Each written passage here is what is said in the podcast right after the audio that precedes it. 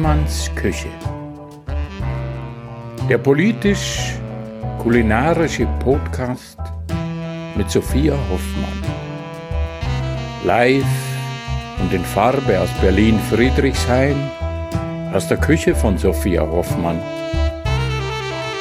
Großartige Gäste, köstliches Essen und spannende Gespräche. Ich freue mich, dass die heutige Folge von der Firma Völkel unterstützt wird. Wer mich schon länger kennt, weiß wahrscheinlich, dass ich Fan bin und letztes Jahr auch mal bei Völkel im Wendland zu Besuch war, um mir vor Ort ein Bild von diesem Familienunternehmen zu machen, das hauptsächlich für seine Säfte bekannt ist, aber eben seit kurzem auch mehrere pflanzliche Milchalternativen in der Pfandflasche anbietet. Und das ist tatsächlich was, worauf ich und wahrscheinlich auch die meisten von euch echt schon lange gewartet haben. Und Völkel hat es umgesetzt. Natürlich in Bioqualität und in nachhaltig und in lecker. Besonders angetan hat es mir als Gastromensch die Variante Hafer Barista. Die hat eine ordentliche Schaumbildung und eine Konsistenz, die sehr stark an Milch erinnert. Und das ist sowohl mir zu Hause wichtig, dass pflanzliche Milch in Verbindung mit verschiedenen Kaffeespezialitäten einfach optisch und geschmacklich rund ist. Aber natürlich ist es auch für den Einsatz in der Gastronomie wichtig, um Menschen einfach mit Genuss davon überzeugen zu können, dass Hafer die bessere, nachhaltigere und tierfreundlichere Variante ist. Und die Hafer, der Hafer Barista Drink funktioniert natürlich auch mit heißer Schokolade oder mit würzigem Chai. Ähm, also lässt sich vielseitig für Warmgetränke mit Schaumbildungswunsch einsetzen. Die Völkel Pflanzendrinks findet ihr überall in gut sortierten Biohandel, in Reformhäusern, in der Gastronomie und in ausgewählten Supermärkten und Online-Shops. Und wenn ihr mehr Infos wollt zur tollen Firmenphilosophie, zum Pfandsystem oder zu den Inhaltsstoffen, dann schaut doch mal auf der Webseite von Völkel vorbei. Die findet ihr unter www.völkeljuice.de. Das schreibt sich V-O-E-L-K-E-L Juice wie Englisch der Saft und .de. Ich wünsche euch ganz viel Spaß mit der heutigen Folge. Hallo ihr Lieben, ich hoffe, ihr kommt einigermaßen fresh durch den Lockdown, könnt irgendwie die Ohren steif halten und euch ja vielleicht mit ein paar schönen Kleinigkeiten im Alltag ähm, die Situation versüßen. Ähm, mir geht's ganz gut. Ich habe seit heute Urlaub im Kalender stehen für zwei Wochen. Ähm, genau, und jetzt sitze ich hier und nehme was vom Podcast auf, aber das ist ja fast wie Urlaub. Nein, ich habe letzte Woche das Manuskript für mein neues Buch abgegeben. Ich bin mega froh, dass es fertig ist. Ich habe sehr viel dran gearbeitet die letzten Monate, sehr intensiv und es war wirklich in der Gesamtsituation auch ganz schön anstrengend, muss ich gestehen.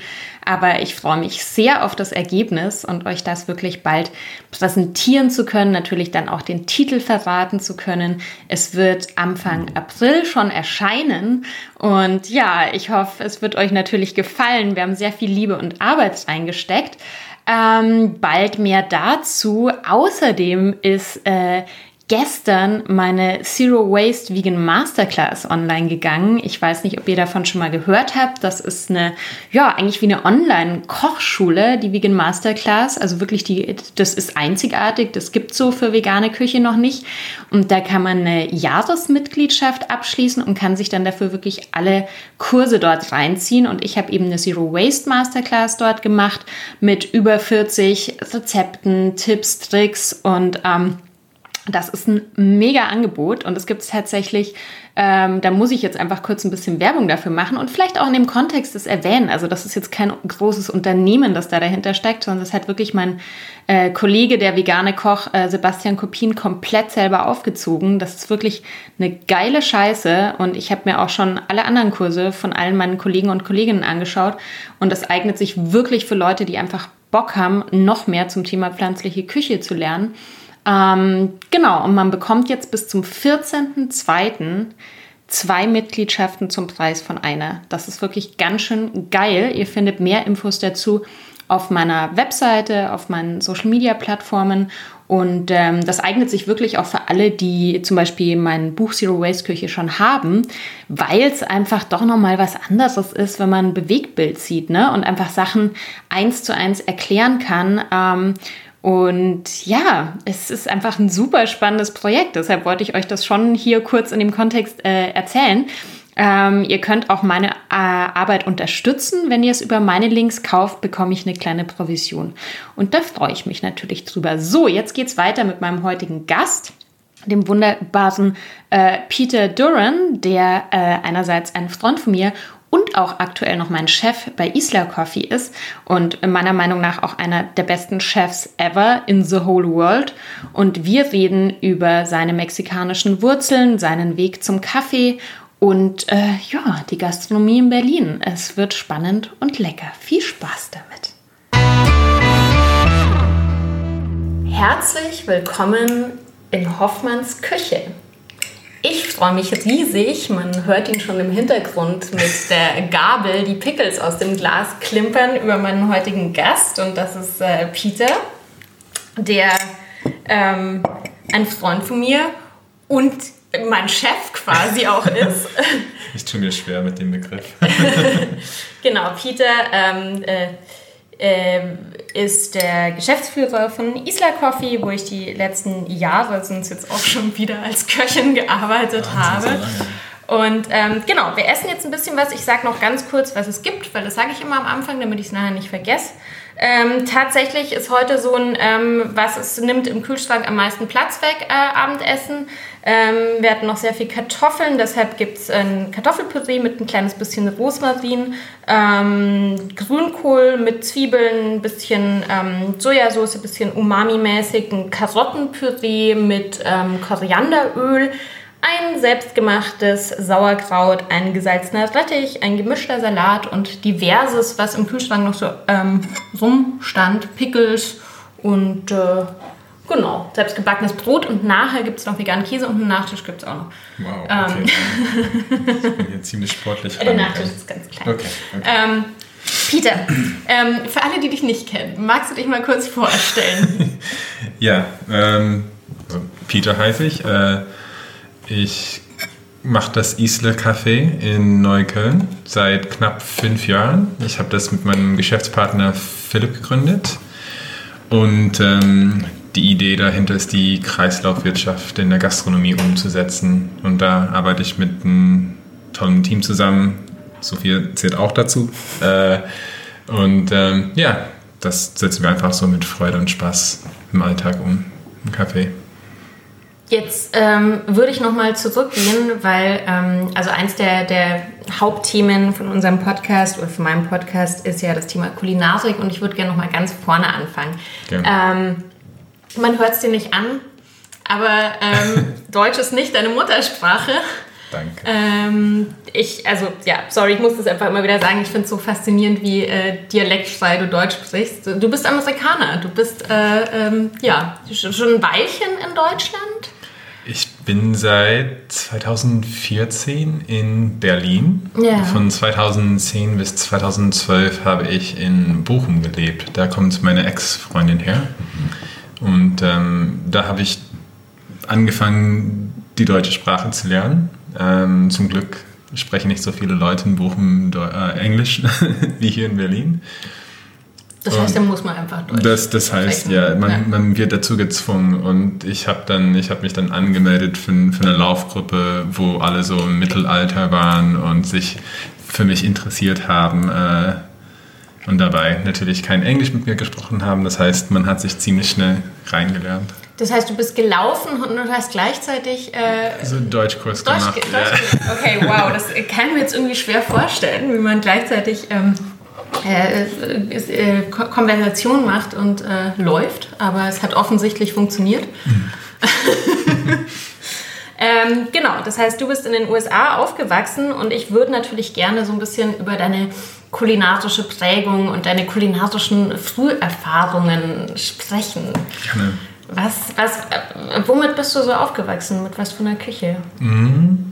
Also ich bin halb Mexikaner. Ähm, und ich bin tatsächlich mit der Küche aufgewachsen. Also ich bin in Michigan, äh, in der Nähe von Detroit aufgewachsen und dort ist es so ländlich ähm, und ich weiß nicht, wie man sich die, die amerikanische Küche vorstellt, aber dort ist es einfach so ein bisschen deftig, ein bisschen fettig, ähm, ein bisschen beige, nicht so spannend. Aber ich bin nicht so mit dem Essen groß geworden, äh, dank meiner Großmutter. Sie hat uns auch mit ähm, erzogen. Ähm, wir haben tagtäglich so selbstgemachte Tortillas mit Pintobohnen gegessen, Salsa, Enchiladas.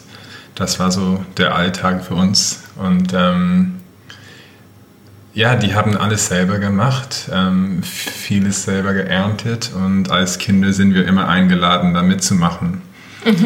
Und ähm, ja. Das heißt, du hast, du hast wie ich das große Glück gehabt, auch in der, in der Kindheit schon ganz viel kulinarische Prägung auch äh, ja, mitzubekommen und ähm, Immer. bist da haben, eigentlich so reingewachsen. ja. Ah. ja, und meine, meine Großmutter meinte, ich bin auch ein, äh, ein teures Kind gewesen, weil ich bin dann immer mit ihr einkaufen gegangen und ähm, wir standen da an der, an der Fleisch- und Käsetheke im Supermarkt und ich wollte natürlich alles erstmal durchprobieren, damit ich gucken konnte, dass es geschmeckt hat. Und dann, ohne zu wissen, mit drei oder vier Jahren, wie auch immer äh, alt ich damals war, ähm, habe ich immer die teuersten Sorten ausgesucht. Äh, Also du hast damals schon eine gute, Zu eine, eine gute Zunge äh, sozusagen gehabt, einen guten Geschmack für äh, die exklusiveren. äh, Würde würd, würd ich gern so beschreiben. Ja. Ach, Ja. cool. Ja.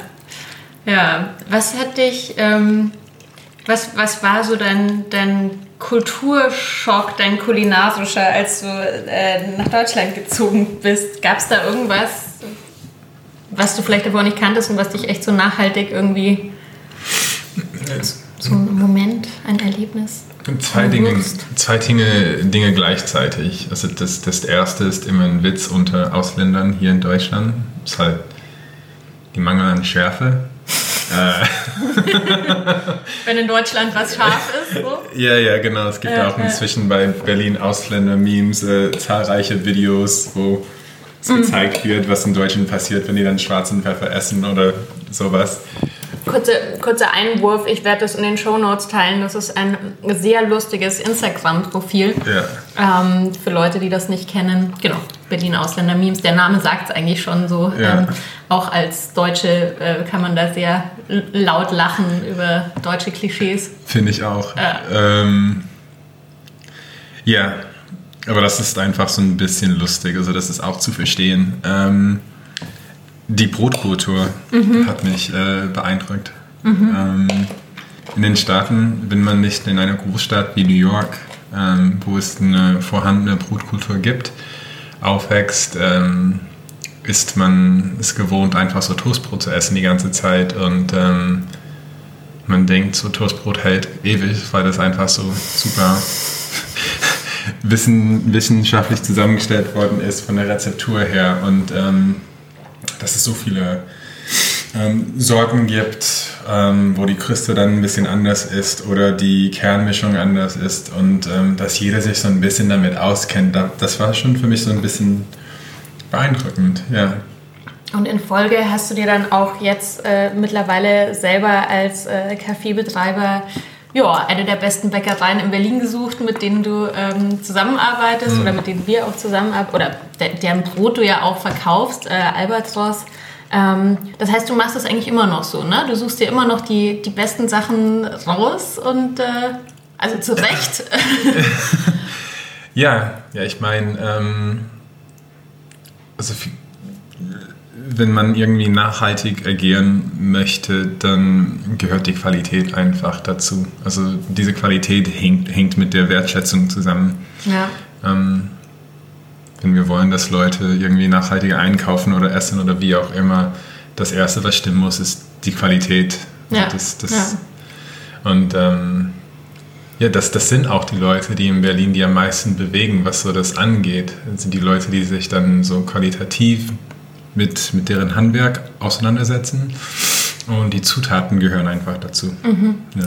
Ja, das ist äh, auch wirklich was, jetzt lasse ich dich mal ein bisschen essen. Ich halte ich halt mal einen kleinen Monolog über Brot.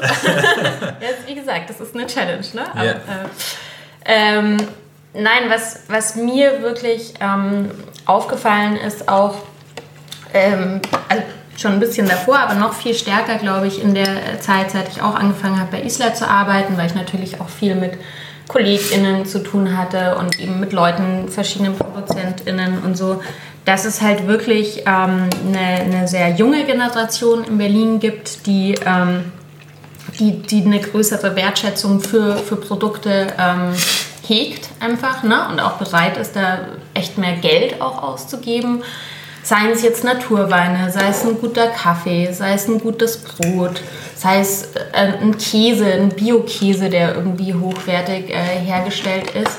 Ähm, und ich finde es sehr spannend, weil es, also, ne, das ist auch ein größeres Thema, wollte ich eh auch mit dir drüber sprechen, müssen wir jetzt auch nicht gleich eintauchen, aber so dieses Gentrifizierungsthema sehr oft wird das immer so mit äh, Besserverdiener und Snobs irgendwie gleichgestellt. Und sehr oft sind das aber Menschen, die jetzt auch kein Rieseneinkommen haben oder so, die einfach eine andere, äh, eine andere Priorität irgendwie haben und zum Beispiel halt für Lebensmittel mehr Geld ausgeben. Ähm, sehe ich auch so. Für andere Sachen weniger. Genau, sehe ich auch so. Also das sind, wir haben auch, ich würde sagen, unsere Kundschaft besteht aus über 90 Prozent Stammgäste. Mhm. Und 50 Prozent davon sind Leute aus dem Ausland, mhm. weil die eine andere Kaffeekultur gewohnt sind. Mhm.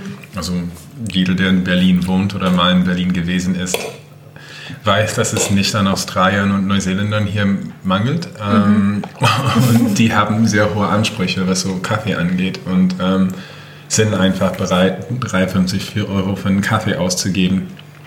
Ähm, und die verdienen auch wahrscheinlich nicht unbedingt so viel, weil die dann irgendwie hier künstlerisch unterwegs sind oder machen irgendwie so ein Ausland, Auslandsjahr. Ähm, das heißt, die, nicht, die, bringen diese Sozialisierung schon mit einfach auch ein Stück. Ja, genau. In genau. Bezug zum Beispiel auf Kaffee. Ja, genau, und das sind, das sind für uns die Leute, die irgendwie wir mussten nicht so viel Arbeit investieren, um die abzuholen. Also die Kultur, aus der Kultur kommen die meisten von uns. Mhm. Also meine ich jetzt das Team. Ähm, aber man merkt auch ähm, unter den deutschen Kunden, dass es auch immer mehr ein Bewusstsein gibt äh, für, für diese Qualität. Also dass man schon ein bisschen mehr Geld ausgeben muss, damit die Qualität und auch der biologische Aspekt äh, stimmt. Mhm, mhm. ähm, ja. Und ich meine, da ist gerade, also Brot ist ja da sowieso eins meiner, meiner Lieblingsbeispiele, weil, weil es wirklich ähm, zu so einem Wegwerfprodukt geworden ist. Ne? Und in Deutschland, also weltweit ganz, ganz viel frisches Brot weggeschmissen wird, weil es halt ähm, viel zu viel produziert wird. Und, ähm, und man zum Beispiel ja auch in Deutschland das Phänomen des, des Bäckersterbens hat, ne? dass viel mehr Menschen dieses Aufbackbrot, dieses Fertigbrot, eben das aus dem Supermarkt kaufen was vielleicht dann in den USA schon, hier wird zumindest noch so ein bisschen das klassische Bäckerbrot nachempfunden, sage ich mal, aber das hat auch nicht so viel damit zu tun, weil es natürlich mit Backtriebmitteln und so weiter äh, auch nicht so lange frisch hält, kein, kein richtiges Sauerteigbrot ist. Und gleichzeitig sieht man dann halt in Städten wie Berlin, dass eine Bäckerkultur wieder wiederbelebt wird. Ne? Und dass mhm. dann so Bäckereien wie Albatros, es gibt ja diverse in Berlin, äh, eine wahnsinnige Nachfrage erfahren und eigentlich expandieren die ganze Zeit. Ähm, und wie, wie soll ich sagen, also für mich ist es sehr lustig. Ne? Ich, ähm, ich glaube, eine Zeit lang war ich ja die einzige Deutsche, die bei Isla gearbeitet hat. Stimmt, ja. ähm, oder, ne? oder wir waren so zu zweit oder so, also wirklich super internationales Team. Hm. Ähm, und auf mich ist wirklich auch diesen Eindruck macht, also ich empfinde das auch als sehr positiven Impuls für die Gastronomie-Szene in Berlin, dass eben ähm, sehr viele Leute von überall kommen, die, eine, die auch eine andere Gastrokultur mitbringen, mhm. wo es zum Beispiel auch, ähm, ne, also sehr, sehr lange in Deutschland ist immer so als Aushilfsjob, als, äh, äh, ja, da muss man keine Qualifikation haben, so ein bisschen. Und für, egal ob du jetzt als Barista arbeitest oder mit, mit Wein arbeitest oder eben ähm, in, in, in so einer Bäckerei, das ist, du brauchst eine Expertise und du musst äh, was können. Und äh, also empfindest du, kannst du das auch so sehen oder ähm, du, bist du ja, da, steckst du da eh so mittendrin? Oder ich sehe das genauso. Ja, ich sehe das genauso. Ich finde es schön, weil egal wo man herkommt, also ich rede jetzt von, diese, von dieser Gruppe an mhm. Leuten, ähm, egal wo man herkommt, ist der Anspruch auf Qualität und das Wissen für das Produkt gleich. Also alle haben einfach sehr hohe Ansprüche, interessieren sich, die brennen für das Produkt, was sie herstellen oder verkaufen, aber die bringen unterschiedliche kulturelle Fähigkeiten mit, also wie man das kommuniziert, auf welche Art und Weise ähm, das auf den Kunden übertragen wird. Und ich finde, das ist überhaupt das Wichtigste. Also man kann die geilsten Produkte haben, aber wenn die Kunden sich nicht trauen, Fragen zu stellen oder in den Laden zu kommen, dann verkaufen wir das nur an uns selber weiter. Also das bricht nie aus, aus dieser Nische raus. Und mhm. wenn man ähm, so, eine, so eine Gruppe an Menschen haben mit solche soziale Kenntnisse und Fähigkeiten äh, hat, ähm, hat man auch mehr Möglichkeiten, das irgendwie zu verbreiten. Mhm. Das, das, das finde ich schön. Und ähm, das widerspiegelt sich auch, ähm, also jeder kennt das, wenn man irgendwie so schön essen geht in Berlin, ist es ein häufiger der Fall, dass man auf Englisch bedient wird. Mhm. Ähm, und ich finde, auf der einen Seite, ich sehe das Problem damit, auf der mhm. anderen Seite ist das einfach ein Kennzeichen, dass, dass Leute aus dem Ausland, die gerade in Berlin diese Kultur prägen. Mhm. Und die sind alle aus demselben Grund hier, mhm. weil die dafür brennen. Ja.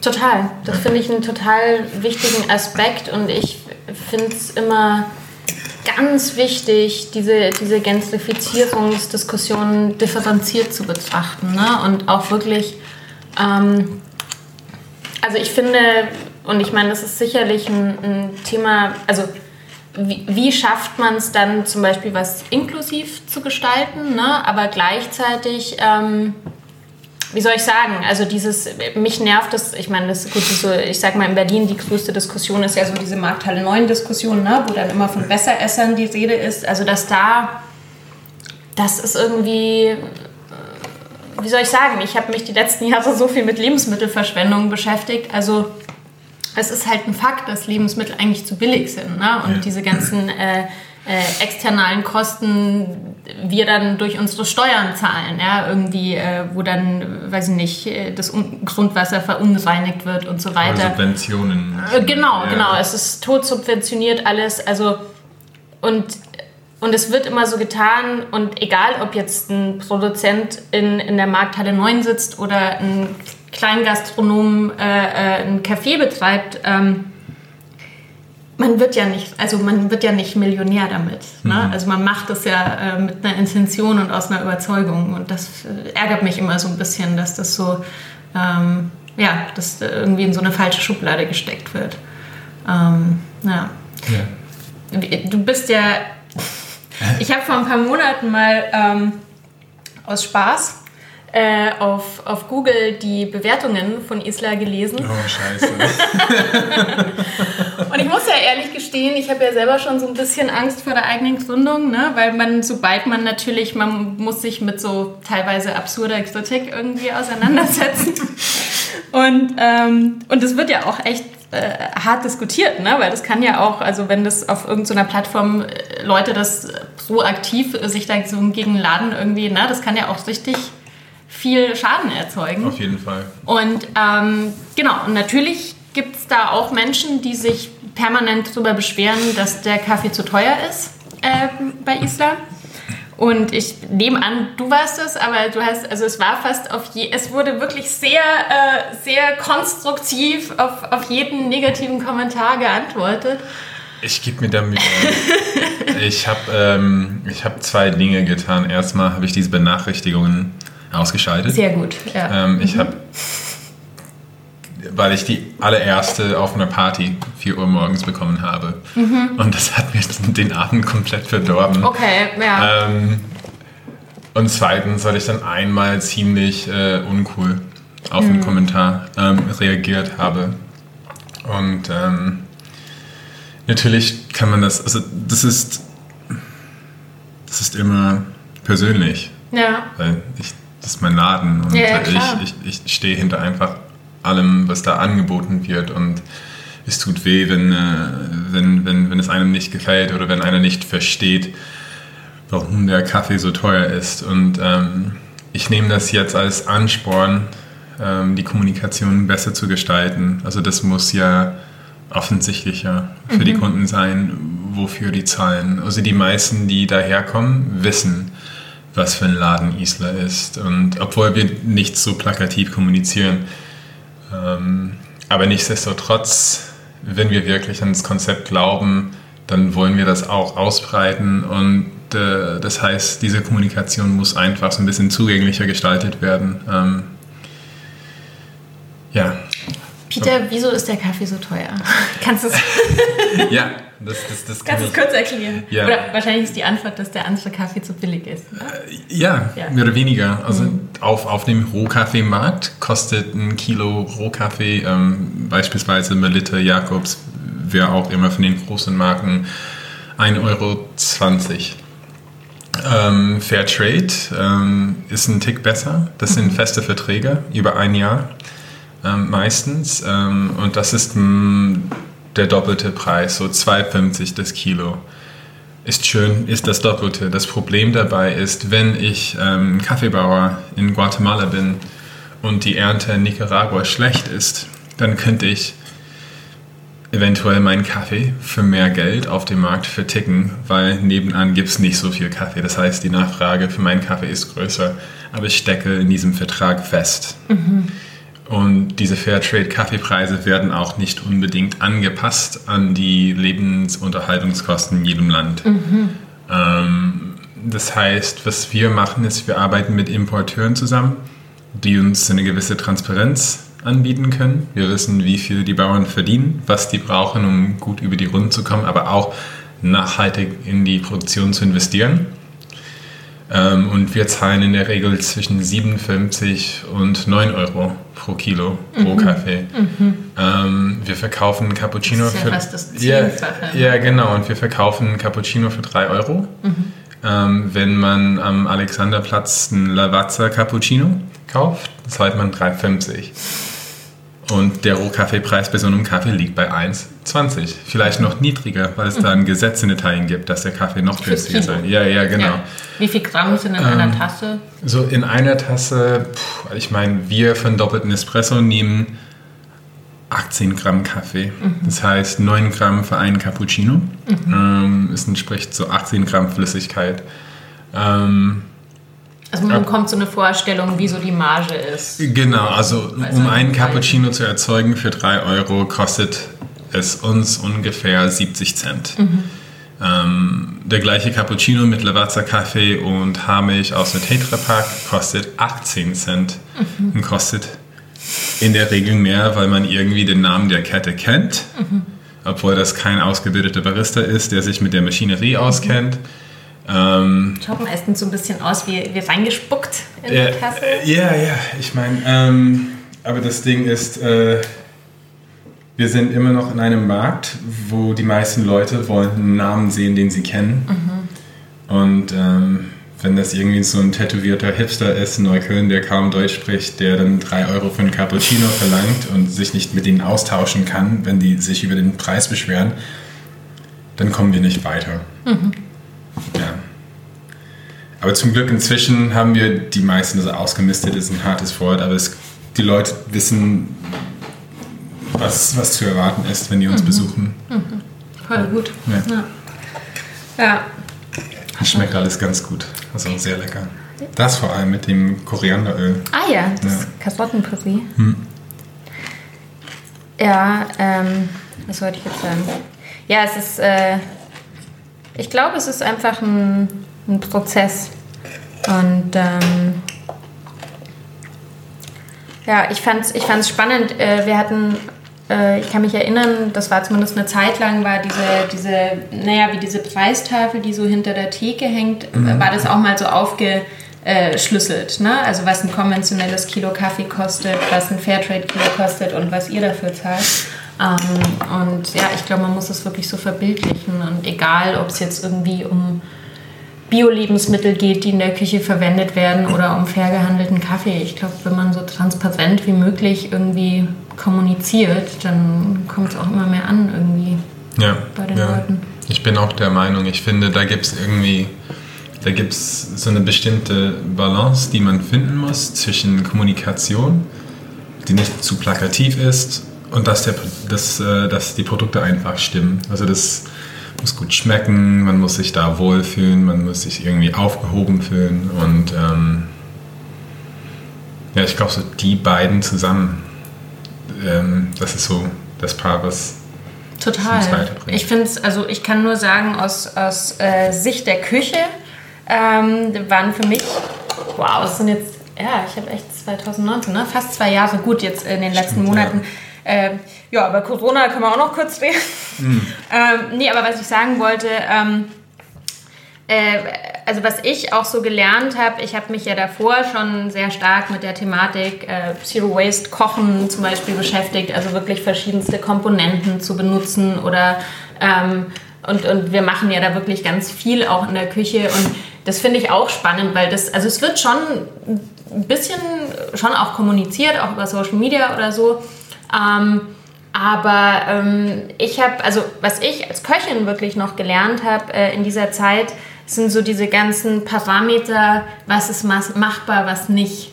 Ne? Und du hast natürlich einen enormen Unterschied. Ich habe ja, ähm, jetzt muss ich gerade überlegen, ob es letztes oder vorletztes Jahr war. Ich mhm. glaube es, nein, es war letztes Jahr war schon Corona. Es war vor zwei Jahren, war ich ja, habe ich in Kopenhagen äh, ein Praktikum gemacht in einem Fine Dining Restaurant, das eben auch mit einem Zero Waste Konzept oder einem Low Waste Konzept mhm. arbeitet. Und das ist natürlich ein ganz anderer Schnack, ne? weil du hast irgendwie Praktikanten, Mitarbeiter, die irgendwie einen halben Tag Zeit haben, irgendwas zu fermentieren. Du hast Lagerfläche und so. Und also das hat mir auch, das fand ich auch so spannend, einfach zu sehen, was ist halt auch wirtschaftlich. Ne? Wir haben zum Beispiel eine sehr kleine Location, ähm, eine sehr kleine Küche und es macht einfach, manche Sachen machen platzmäßig einfach keinen Sinn mhm. oder sind dann vielleicht auch zu viel Personalaufwand oder zu viel Energieaufwand, als dass es dann am Ende, wo es dann doch, wo man dann doch sagen muss, das kommt jetzt vielleicht im Biomüll, weil das ist zu aufwendig. Mhm. Und, ähm, Oder wird von der Karte weggelassen, wenn da zu viel Müll entsteht. Ja, also das genau, ist auch passiert. Genau, ja. Ja, ja. Und aber ich meine, noch bevor ich da angefangen habe zu arbeiten, war ja von Anfang an auch bei, bei, bei den Speisen und beim Essen der Approach eben zu sagen, wir machen nicht, was alle machen und wir brauchen jetzt nicht noch einen Avocado-Toast und äh, noch ein Bananenbrot, sondern mhm der Fokus ist wirklich, dann gibt es halt einen Kuchen mit Apfel oder mit ne, Beeren, die gerade Saison haben. Mhm. Ähm, und äh, ja, weil das ist, das ist ja auch irgendwann so austauschbar. Du gehst ja in ganz viele Cafés ne, und kriegst immer so die gleichen drei Gerichte. Das fühlt sich so wenig authentisch an und ich finde, ja. also dieses authentisch sein ist auch ein wichtiger Bestandteil für diese, für diese Qualität, äh, für die man brennen soll, wenn man Gastronom oder Koch oder Barista oder wer auch immer ist. Ähm, wenn das einfach so aufgezogen ist, weil das gerade ein Trend ist oder wie auch immer, wie soll man dann so eine gewisse Qualität und Leidenschaft kommunizieren, wenn das einfach so so ein ausgelutschtes Hipster-Konzept ist. Ja, ja, das ist eben und es macht auch, also es macht auch das Arbeiten selber macht so viel mehr Spaß und natürlich waren, waren zum Beispiel Sachen, die, es schon gab, als ich da angefangen habe, zum Beispiel schon sehr lange wurde, es ist ja ein vegetarisches Café, also mhm. die, die Milch wurde aufgefangen, wurde ähm, Joghurt oder Ricotta draus gemacht, der dann eben teilweise in Gerichte geht oder auch äh, in einen Kuchen äh, mit verbacken wird und so. Mhm. Aber ich habe schon auch gemerkt innerhalb des Teams, dass da natürlich eine Dynamik entsteht. Ne? Dass man sagt, ah, von dem haben wir immer so viel, was könnten wir denn da damit machen? Ne? Also das fördert ja auch total die Kreativität.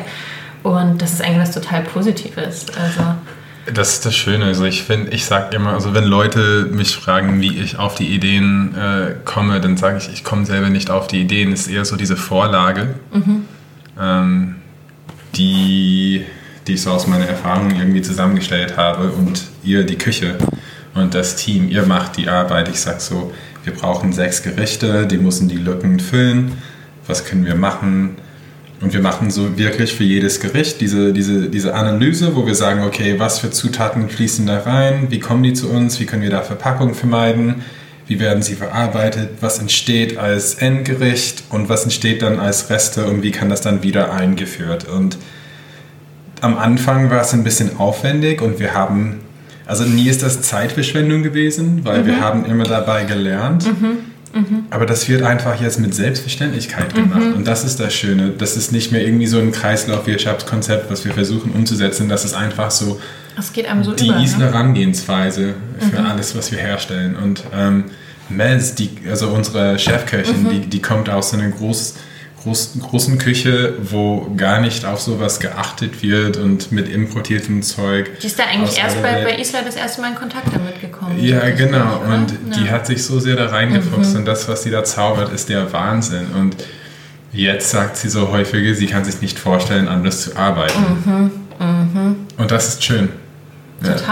Und das ist also gerade erst ähm, gestern mit einer befreundeten Köchin mich äh, privat unterhalten und das ist ja auch wirklich ähm, cool, wenn man, wenn man in dem Laden auch so viel Freiheit hat. Ne? Also ähm, und sich dann eben auch äh, abstimmen kann. Klar muss man gucken, was funktioniert. Wenn jetzt was gar nicht funktioniert, macht es natürlich keinen Sinn.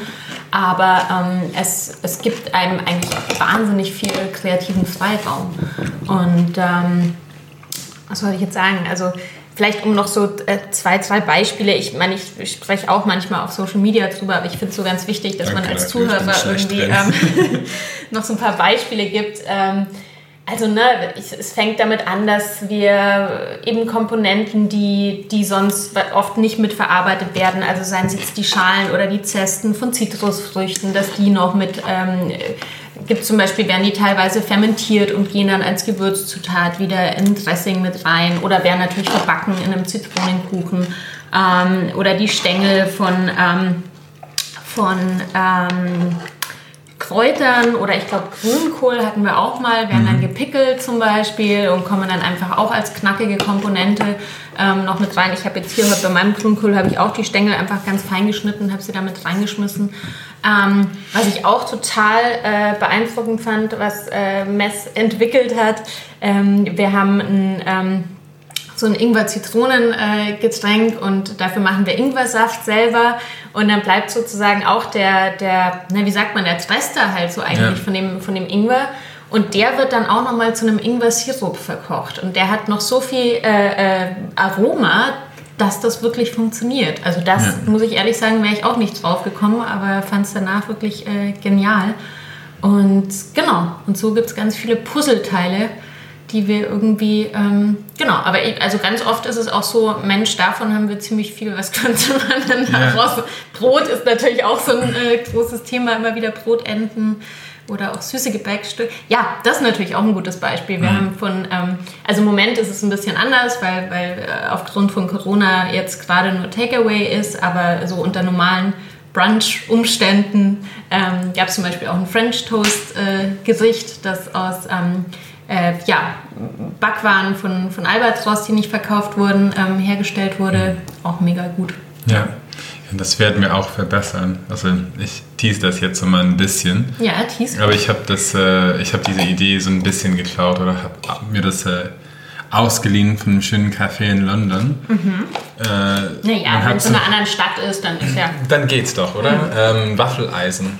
Mhm. Das wird jetzt ein Waffeleisen reinkommen, damit das dann außen knusprig wird Mhm. und auch dieses Muster drauf hat. Und dann innen drin ist das immer noch so ein bisschen weich und feucht.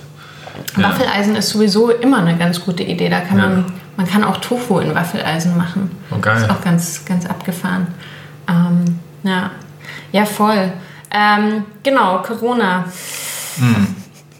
Lieblingsthema. Oh Mann, ey. Ich, ich weiß noch, ähm, an dem Tag, wo ich, ich habe nicht gearbeitet, an dem Kathi Tag, wo, wo die, die äh, quasi die Staatsgewalt kam und äh, das Café dicht gemacht hat. Es ist ja echt in, in, in Retrospektive, ne? Es, war, es hat sich ja schon irgendwie so abgezeichnet, aber es war ja allen, also ich meine, heute können wir nur drüber lachen, irgendwie dreiviertel Jahr später ist es so äh, Alltag. Ja. Aber es war ja nicht klar, so schließen jetzt wirklich die Cafés, die Restaurants, Dings. Und ich, also du darfst gleich die Geschichte erzählen, weil sie war jetzt ist ziemlich beeindruckend. ähm. Aber ich bin dann wirklich, ich bin dann, ich habe die Tage davor, weil ich mich so um Essen sorge, schon so halb Albträume gehabt, was passiert mit dem ganzen Essen, wenn wir jetzt schließen müssen. Und ich bin ja dann wirklich am nächsten Tag äh, gekommen und habe mich ums Essen gekümmert. Danke dafür nochmal. Wir haben nichts weggeschmissen. Ja, ne? Also wirklich gar nichts. Genau, also es wurde alles entweder unterm, unterm Team aufgeteilt ähm, Oder verkauft. Wir haben alles, was so Milch und Eier und sowas Genau. angeht. Wir haben einmal bei Instagram so eine Story gepostet und am Super. nächsten Tag hatten wir so viele Kunden da, die alles aufgekauft Ja, haben. voll gut. Wir hatten noch vorgekochte Eier, da habe ich eine große Portion Eiersalat draus gemacht. Ja. Der ging dann auch irgendwie ans Team. Ja, aber ja, magst du erzählen, das war ja sehr dramatisch an dem, an dem Tag.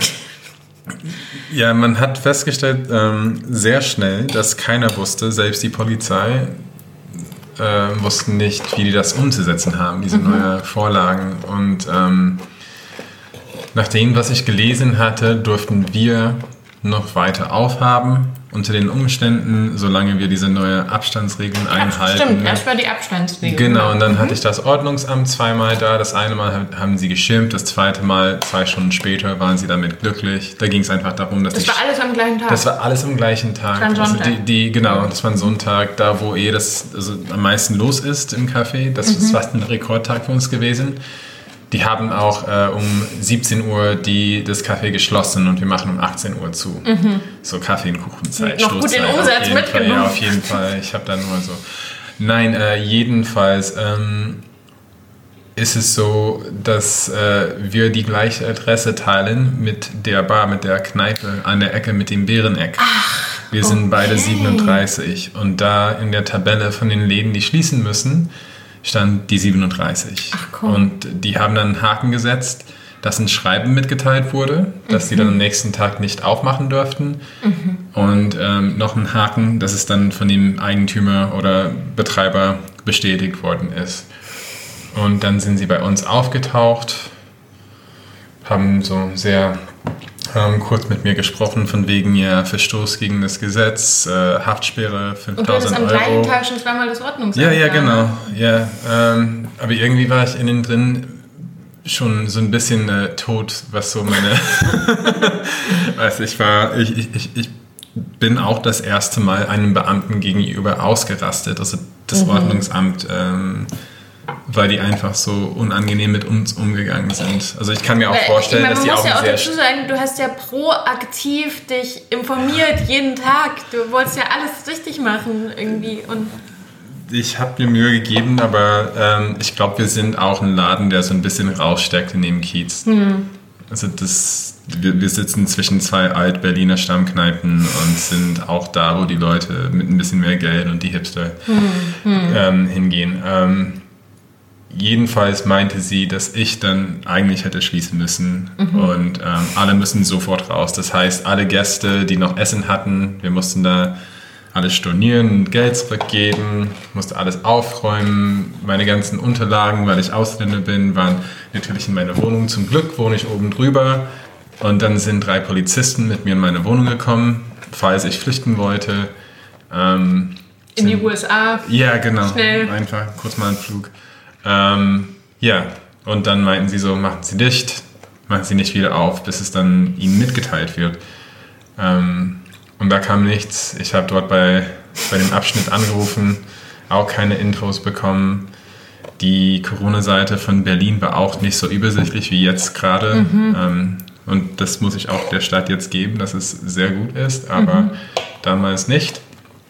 Und dann hat der liebe Georg Köstler, der Abgeordnete für die Grünen in, in Unser, Neukölln, unser Lieblingsabgeordneter. der ist der Beste. Der, der, der macht das. Ja, der, der kümmert sich um alles. Und ähm, ja, er hat mir so eine genaue Liste geschrieben von Mhm. dem, was wir machen mussten, um wieder aufzumachen. Und ähm, an dem Tag war ich sehr schockiert. Ähm, habe dann auch sehr viel schönen Naturwein mit zwei guten Freunden getrunken. Ähm, Auf den Streck. ja, genau. Ähm, nee, aber das hat uns auch die Zeit äh, gegeben, äh, diesen Webshop mit Albatros aufzustellen, also Archipel, wo dann alte Milch aus der Markthalle 9 und so viele Hersteller und äh, Zulieferer beteiligt sind. Ähm, es hat uns die Zeit dazu gegeben, auch das Konzept für den Laden umzudenken, wie wir alles zum Mitnehmen machen können. Ich habe mich zum ersten Mal mit dem Thema Kurzarbeitergeld auseinandergesetzt, mit, diesen- mit diesen ganzen Soforthilfen. Ähm, das war so viel auf einmal, dass, dass es mir dabei irgendwie nicht schlecht gehen konnte. Ich war so Du warst viel zu beschäftigt. Aber ich war so überwältigt, dass, dass, dass es mir nicht irgendwie schlecht gehen konnte, weil ich keine Zeit hatte, drüber zu reflektieren. Und ich glaube, das war gut so. Ja, sonst, sonst, keine Ahnung, wäre ich vielleicht traurig und mit, nicht mit so viel Energie.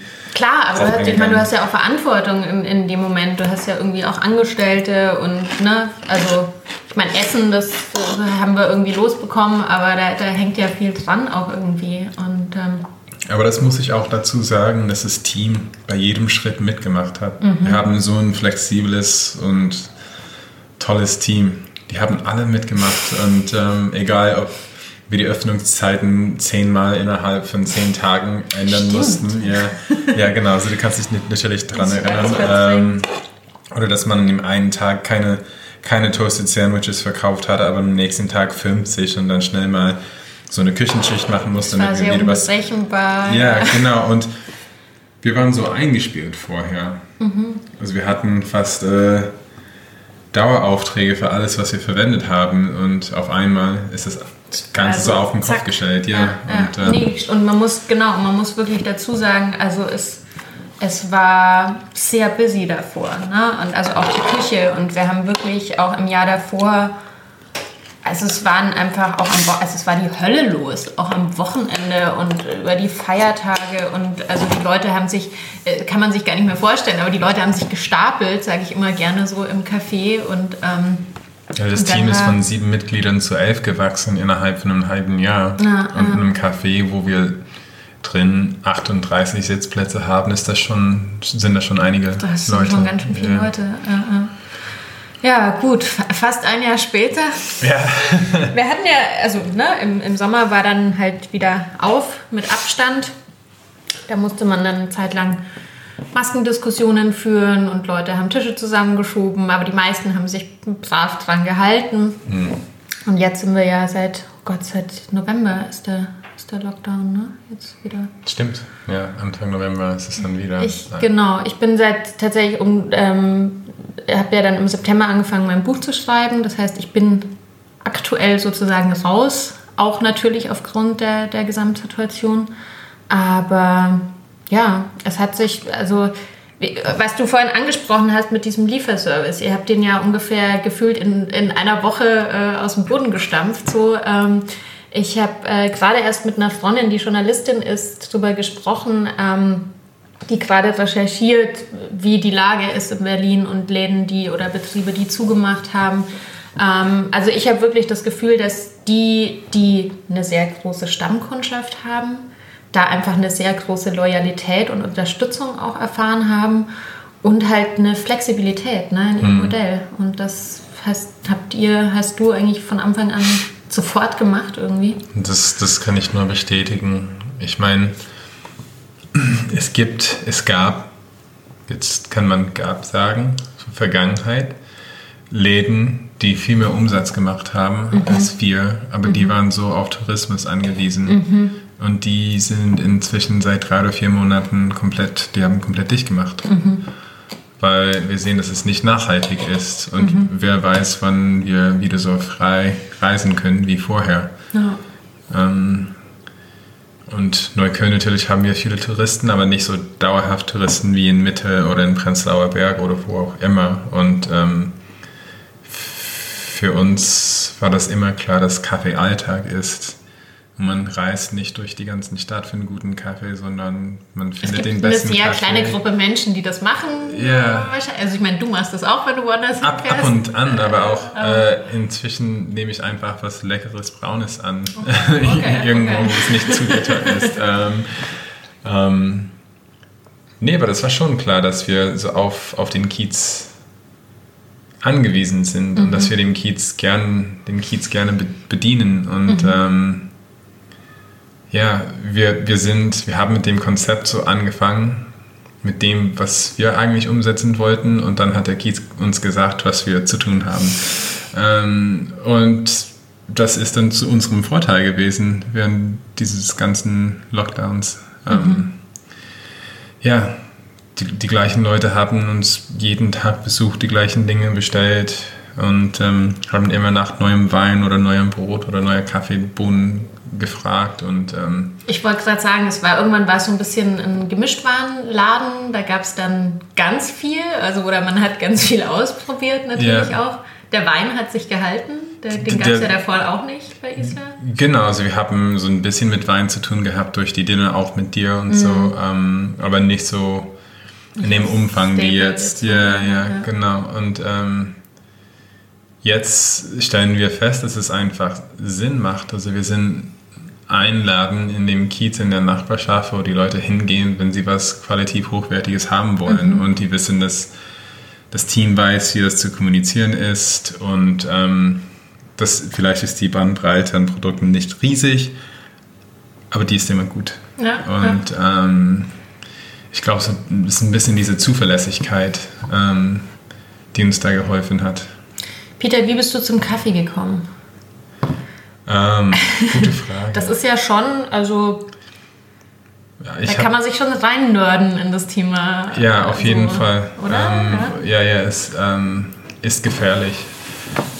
Weil, weil, du, ganz kurz, du hast ja auch, du hast ja in der Gastro, du hast ja auch in Küchen, du hast ja auch als Kochen so gearbeitet, ne? Genau. Und, ähm, ja. ja. ja, ich habe keine. Kamst du an die Kaffeemaschine?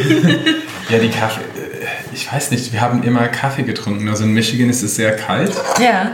Und ähm, man trinkt auch relativ jungen Kaffee. Also das, das ist von meinen Eltern irgendwie. So wie da, wo ich herkomme, in Bayern, man relativ jung Bier trinkt. Ja, genau, mehr oder mhm. weniger. Ja, ja. Mhm. Ja, so mit 16 haben wir Kaffee getrunken. Ja, genau. Und ich fand es immer scheußlich, mhm. ähm, aber was Warmes. Und dann, als ich studiert habe an der Uni, äh, ich bin so auf die andere Stadtseite von Michigan gezogen ähm, hat ein guter Freund von mir Spezialitätenkaffee vorgestellt. Mhm. Und die, da habe ich meinen, meinen ersten Chemex-Kaffee getrunken. Erst Kontakt.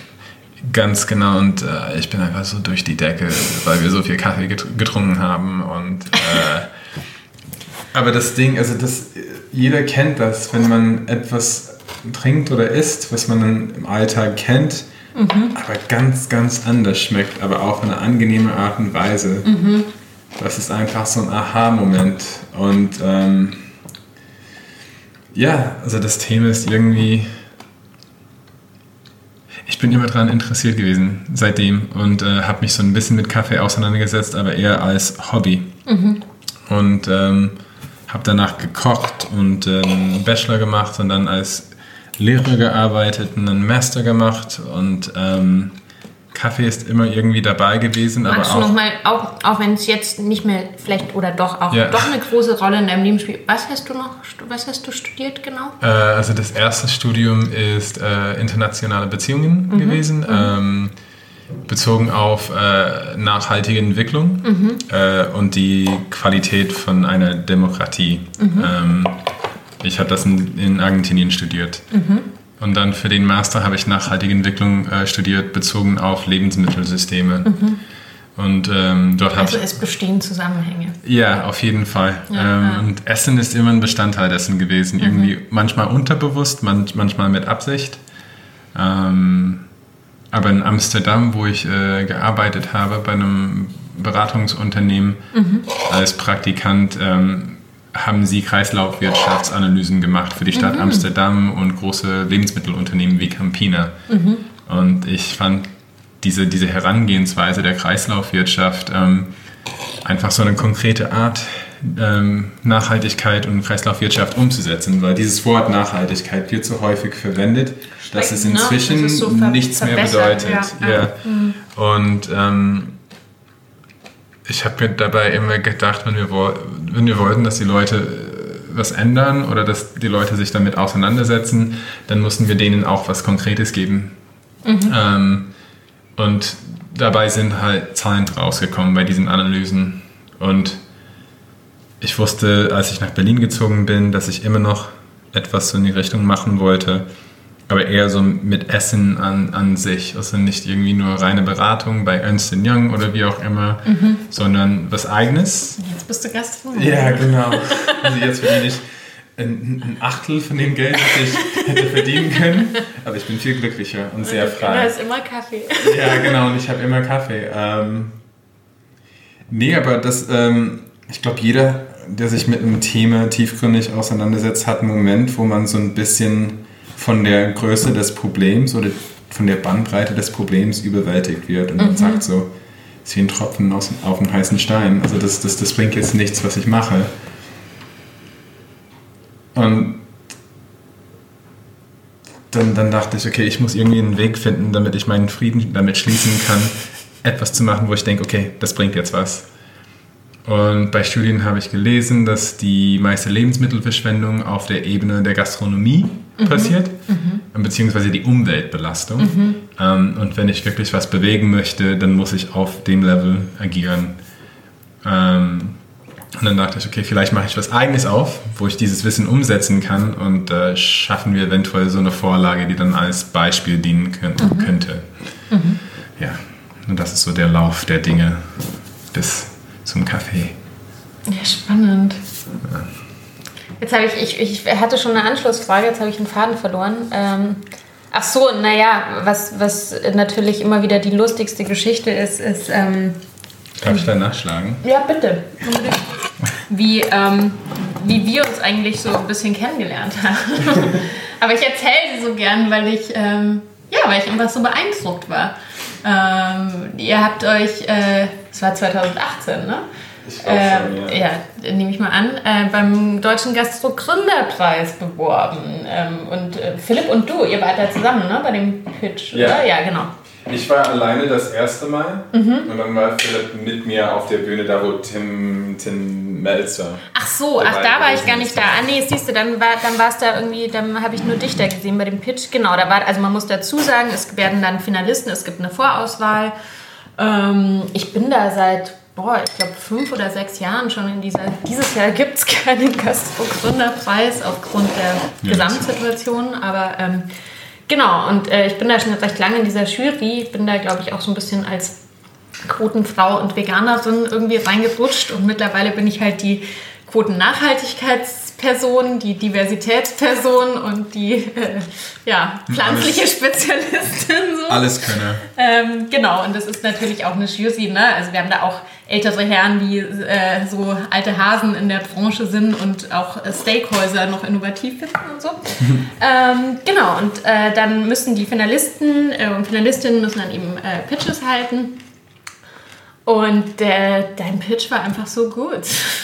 Also es war so sold. war, also ich, wie gesagt, ich habe das ja ein paar Jahre davor schon äh, so erlebt und es ist halt manchmal einfach so, dass die Jury sagt, ja, okay, das ist auf jeden Fall einer von den Gewinnern. Ja. Und dann geht das ganz schnell. Und da, also wenn man das schafft, die, und es waren wirklich viele Leute, ähm, die so geschlossen zu überzeugen, dann äh, ja, und das war einfach, weil ähm, also was ich am spannendsten fand in dem Moment, ich hatte ja schon mal äh, von Kreislaufwirtschaft davon gehört und von solchen äh, Geschichten, aber du hast ja bei ganz vielen Leuten eben gesehen, so das war so, weil du hast es auch so ein bisschen aufgedröselt, es ging auch um die Wirtschaftlichkeit natürlich und dass man damit auch irgendwie Geld sparen kann und so, das hat natürlich sehr gezogen irgendwie.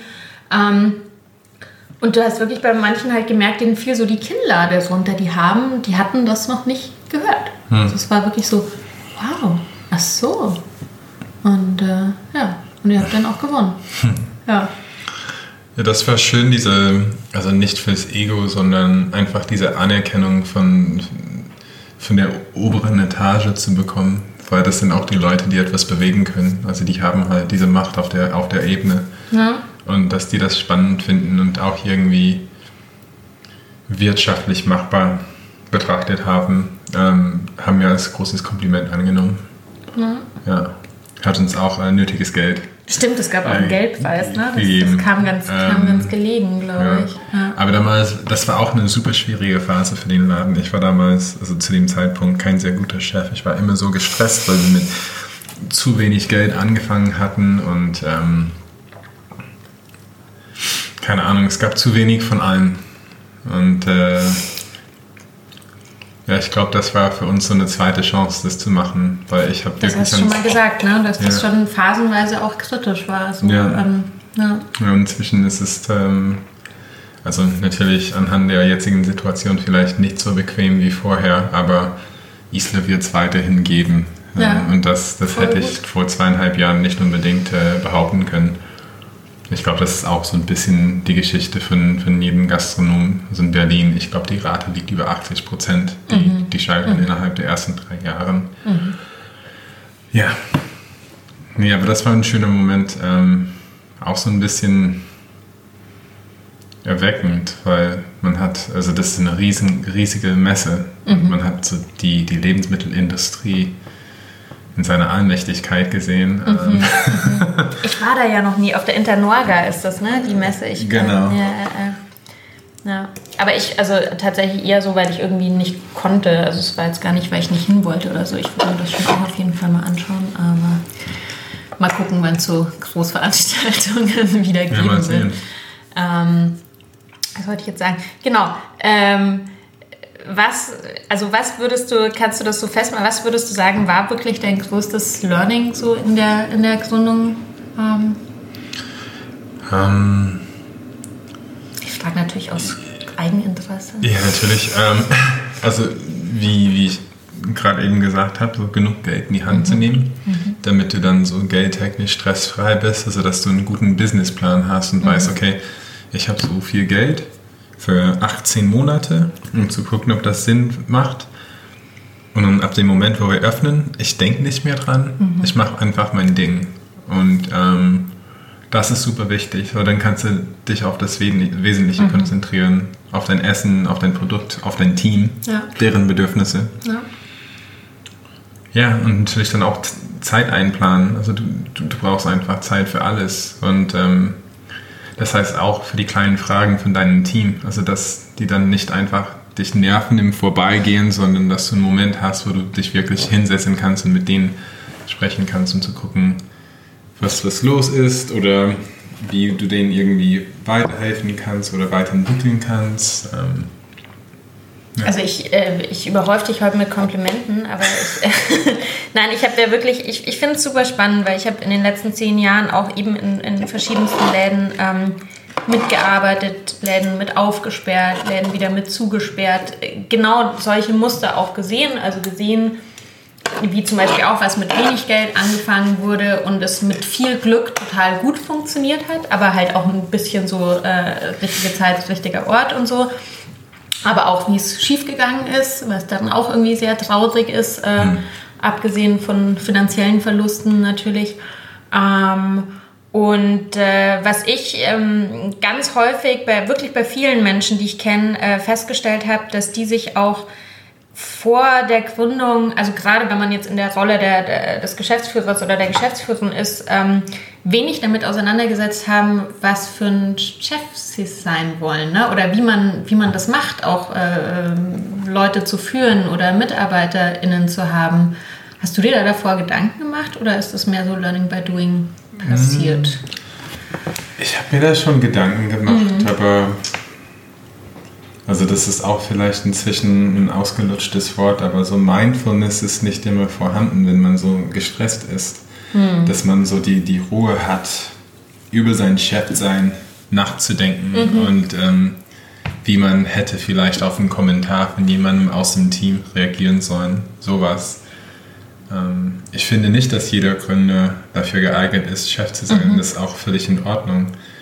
Vielleicht ist man besser in der Küche und man überlässt die Geschäftsführung niemandem anderen mhm. und das ist auch mhm. total legitim. Mhm. Also jeder hat seine, seine Stärken und das, das, das, sehen wir auch im Team. Eigentlich die eigenen Stärken zu kennen. Ne? Genau. Das ist eigentlich so der. Und ich bin, ich bin im Café nicht der beste Barista, ich bin nicht der beste Koch, also mit, mit großem Abstand ich sehe mich als Vermittler mhm. und das hat auch eine Weile gedauert, bis ich äh, meine Position so ein bisschen besser sehen konnte in der Firma. Mhm. Also das, dafür braucht man, also man, natürlich soll man sich im Voraus Gedanken machen, über wie man sein möchte. Man muss auch offen sein, äh, dass der Job einem sagt, äh, was man kann ja. und was man machen muss. Total. Also ich habe das, ähm, ich habe das hier, ich habe jetzt gerade mein, schreibe ja gerade mein viertes Buch fertig, was auch total verrückt ist irgendwie. Und das war auch für mich, also ich habe neulich auch mit irgendjemandem drüber gesprochen, so als ich jünger war, habe ich immer gedacht, ich muss alles selber machen. Und so zu, zu lernen, dass na, es irgendwie jemand gibt, der ein ganz toller Grafikdesigner ist oder eine Person, die die besten Fotos, na, also auch zu wissen, so dafür hole ich mir Menschen mit ins Team, die genau da eine Expertise haben, mit denen ich aber auch so eine Schnittmenge habe, dass ich weiß, das passt auch zusammen, so, ähm, das ist irgendwie eine gleiche visuelle Vorstellung oder so und ähm, ja, und auch eben sich, ja, eben ganz klar zu wissen, oder jetzt auch mit dem Podcast. Ich könnte mir sicher beibringen, den selbst äh, zu editieren und zu schneiden. Aber ich habe jemanden, der das macht und der das wahrscheinlich viel besser macht als ich. Hm. Und ich muss nicht alles selber machen, sondern ähm, ja, das ist eben auch gut zu wissen, was man vielleicht nicht so gut kann oder dann eben seine Energie auch woanders reinzustecken. Ne? Ja. Ich glaube, das ist etwas, was jeder, jeder Gründer, jeder Chef lernen muss, ist festzustellen, was, was kein Micromanagement. Ja, was er nicht kann. Äh, äh, äh also viel wichtiger ist es zu wissen, dass man nicht kann und was man besser weitergibt. Und was, und was andere besser können. So. Ja. Äh, äh, ja. Lass uns noch mal kurz den Bogen schlagen. Wir haben uns eigentlich viel zu wenig über mexikanisches Essen unterhalten. Ähm, wir sprechen schon fast eine Stunde. Aber ich habe ein paar ähm, Fragen, die ich äh, allen meinen Gästen stelle. Und vielleicht können wir das da so ein bisschen verpacken. Und zwar wäre die erste Frage tatsächlich, was war dein Lieblingsessen als Kind? Lieblingsessen als Kind? Mmh. Vielleicht war es aber auch was ganz anderes. Nee, ich glaube, ähm, also, bis ich fünf war, äh, eingelegt ist es Salzgurken. Mhm. Gleichzeitig mit was Süßem. Es gibt so viele Fotos ähm, aus meiner Kindheit, wo ich so einen, so einen Keks in der Hand habe und in der anderen Hand habe ich so eine Salzgurke und ich habe sie immer gleichzeitig gegessen. Komisches Kind. Bist du da selber drauf gekommen? Irgendwie schon. Okay. Ja, vielleicht äh, war die Schwangerschaft äh, so ein bisschen kompliziert, kein Plan. ähm, ja, aber dem Moment, wo ich dann so mehr Kontakt mit meiner Großmutter hatte, ähm, wir sind dann zu denen gezogen, als ich mhm. fünf war, ähm, war es vom Anfang an äh, mexikanisches Essen und Tostadas. Tostadas sind dann Tortillas, die frittiert mhm. werden, mhm. flach. Mhm. Und darauf kommt äh, Pinto-Bohnenmus, mhm. ähm, Eisbergsalat, ein bisschen Salsa. Und also ich bin laktoseintolerant, von daher ist dann Creme fraiche oder Käse außer Frage. Aber ja, so. Und das war so einfach, aber so lecker, weil meine Oma alles gemacht hat und alles kam aus dem Garten. Und ähm, ja, das konnte ich ohne Ende essen. Voll gut. Ja. Und was ist dein Lieblingsessen jetzt? Lieblingsessen? Also ich weiß, es ist immer schwierig, weil man meistens sehr viele Lieblingsessen hat. Ist schwierig, aber Pommes. Pommes, ich weiß, dass es total basic ist, aber ich. ich ja, da gibt es ja sehr große Qualitätsunterschiede. Natürlich. Ähm, ich mag alles gerne. Ich koche gerade auch mit meinen Freunden. Ähm, wir hatten einen sehr schönen Urlaub in Italien letztes Jahr. Ähm, wir kochen fast ausschließlich inzwischen italienisch. Mhm. Cool. Äh, ist schön. Ist so hängen geblieben von dem Urlaub? Die ja, ist hängen geblieben und ähm, ich glaube, wir haben so ähnliche Geschmacksknospen. Also wir stehen auf Bitteres und ähm, also natürlich kann man dann immer eine Negroni dabei machen, das ist auch schön. ähm, ja, gerne scharfes, gerne frittiertes, obwohl ich meistens sehr gesund esse und ich glaube, vielleicht genieße ich das dann auch so sehr dass dann Pommes ist. Ja, so. Und vor allem, als ich in Holland studiert habe, da gab es ja. äh, Mannequin Piss, heißt, äh, also das ist so eine, so eine Statue in, in Belgien. Ja, ja, aber das ist auch eine Pommeskette in Holland. Und ähm, ja, in Holland genießt man das Leben so ein bisschen freier manchmal, als dass man in Berlin macht. Und wenn man dann irgendwie so einen bestimmten Hunger hat, dann geht man zu der Pommesbude. Und also wenn man bekifft ist, meinst du? Ja, ja, genau. Ich, ich, wusste nicht, ob ich dann so... so ja. Ja, ja äh, gutes Gras, gute Pommes und dann mit scharfer Mayo. Ah ja. Das war echt äh, geil. ja, ja, gut. Was wärst du für eine Frucht, wenn du eine Frucht wärst? Ich glaube, das ist auch eine Frage für meine Freunde. Aber wenn ich wäre. Was wäre deine Freundin für eine Frucht? Ja, ähm, das ist eine sehr gute Frage. Oder du? Ich glaube, eine Banane. Ja. Auch nicht, also nicht von der Farbe her, sondern äh, die, die sind so. Ich kann die jeden Tag essen. Die sind, äh, die sind äh, nahrhaft äh, ähm, süß. Ja, süß äh, weich. Ich klinge wie ein alter Mann jetzt. Kann man mit überall nehmen, kommt in der eigenen Verpackung. Aber ich meine, das ist ja auch genau der Grund, warum Bananen nach Äpfeln das zweitbeliebteste Obst in Deutschland mm. sind. Weil, man, weil sie mit einer eigenen Verpackung kommen, weil, weil Babys und alte Leute, sie, jeder kann sie essen. Ich versuche so nach, ich versuche mich so nachhaltig wie möglich äh, zu ernähren, aber Bananen sind etwas, was ich nicht ablegen kann. Ja, ich esse in der Woche mindestens zehn. Äh, äh, ja. Aber dann kaufst du sie hoffentlich äh, fair und bio. Oh, natürlich. Ja, ja, natürlich.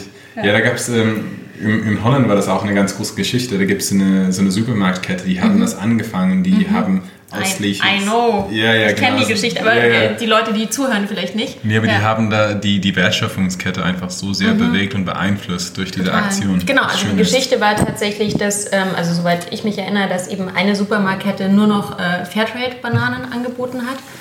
Äh, und dadurch natürlich die Menschen, die dort eingekaufen äh, gegangen sind und halt jeder irgendwie doch Bananen kauft, diese Bananen gekauft haben und dann, ich glaube, irgendwie einfach die anderen Supermärkte, also erstens dadurch der, der Absatz an Fairtrade-Bananen in den Niederlanden schon einfach gestiegen ist, mhm. dadurch, dass die das umgesetzt haben.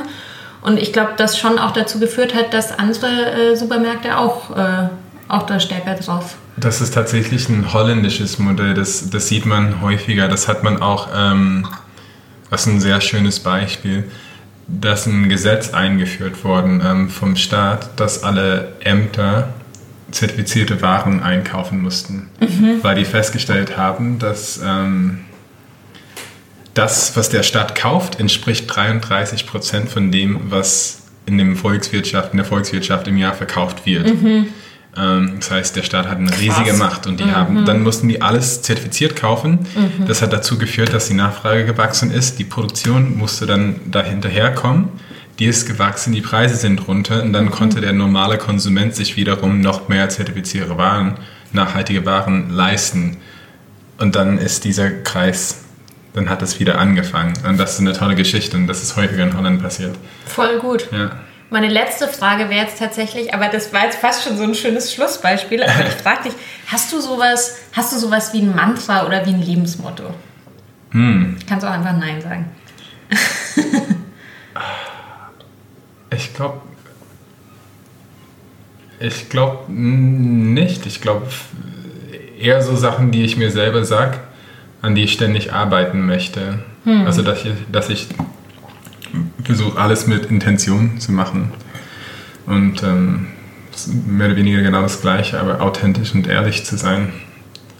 Ähm, weil ich fange mich manchmal in so Momente, wo zum Beispiel, wenn man ein Interview oder sowas macht und man häufiger auf eine gewisse Weise oder ein gewisses Licht dargestellt wird, dass man diesem Image so ein bisschen hinterherkommen mhm. muss. Und ähm, manchmal habe ich einfach eine andere Meinung oder fühle ich mich anders oder ja, und ich, ich versuche mir da treu zu bleiben, weil daraus ist das Glück, was ich mit meiner Arbeit jetzt habe, daraus ist es entstanden. Mhm. Ja. Voll gut. Peter, vielen Dank, ich dass du da Dank. warst. Und ähm, jetzt können wir äh, ungestört äh, die vegane Käseplatte ähm, essen.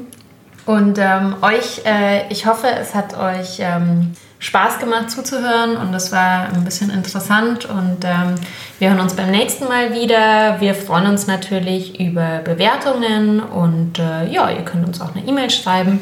Bis zum nächsten Mal. Bis zum nächsten Mal in Hoffmanns Küche. Bleibt gesund und esst was Gescheites.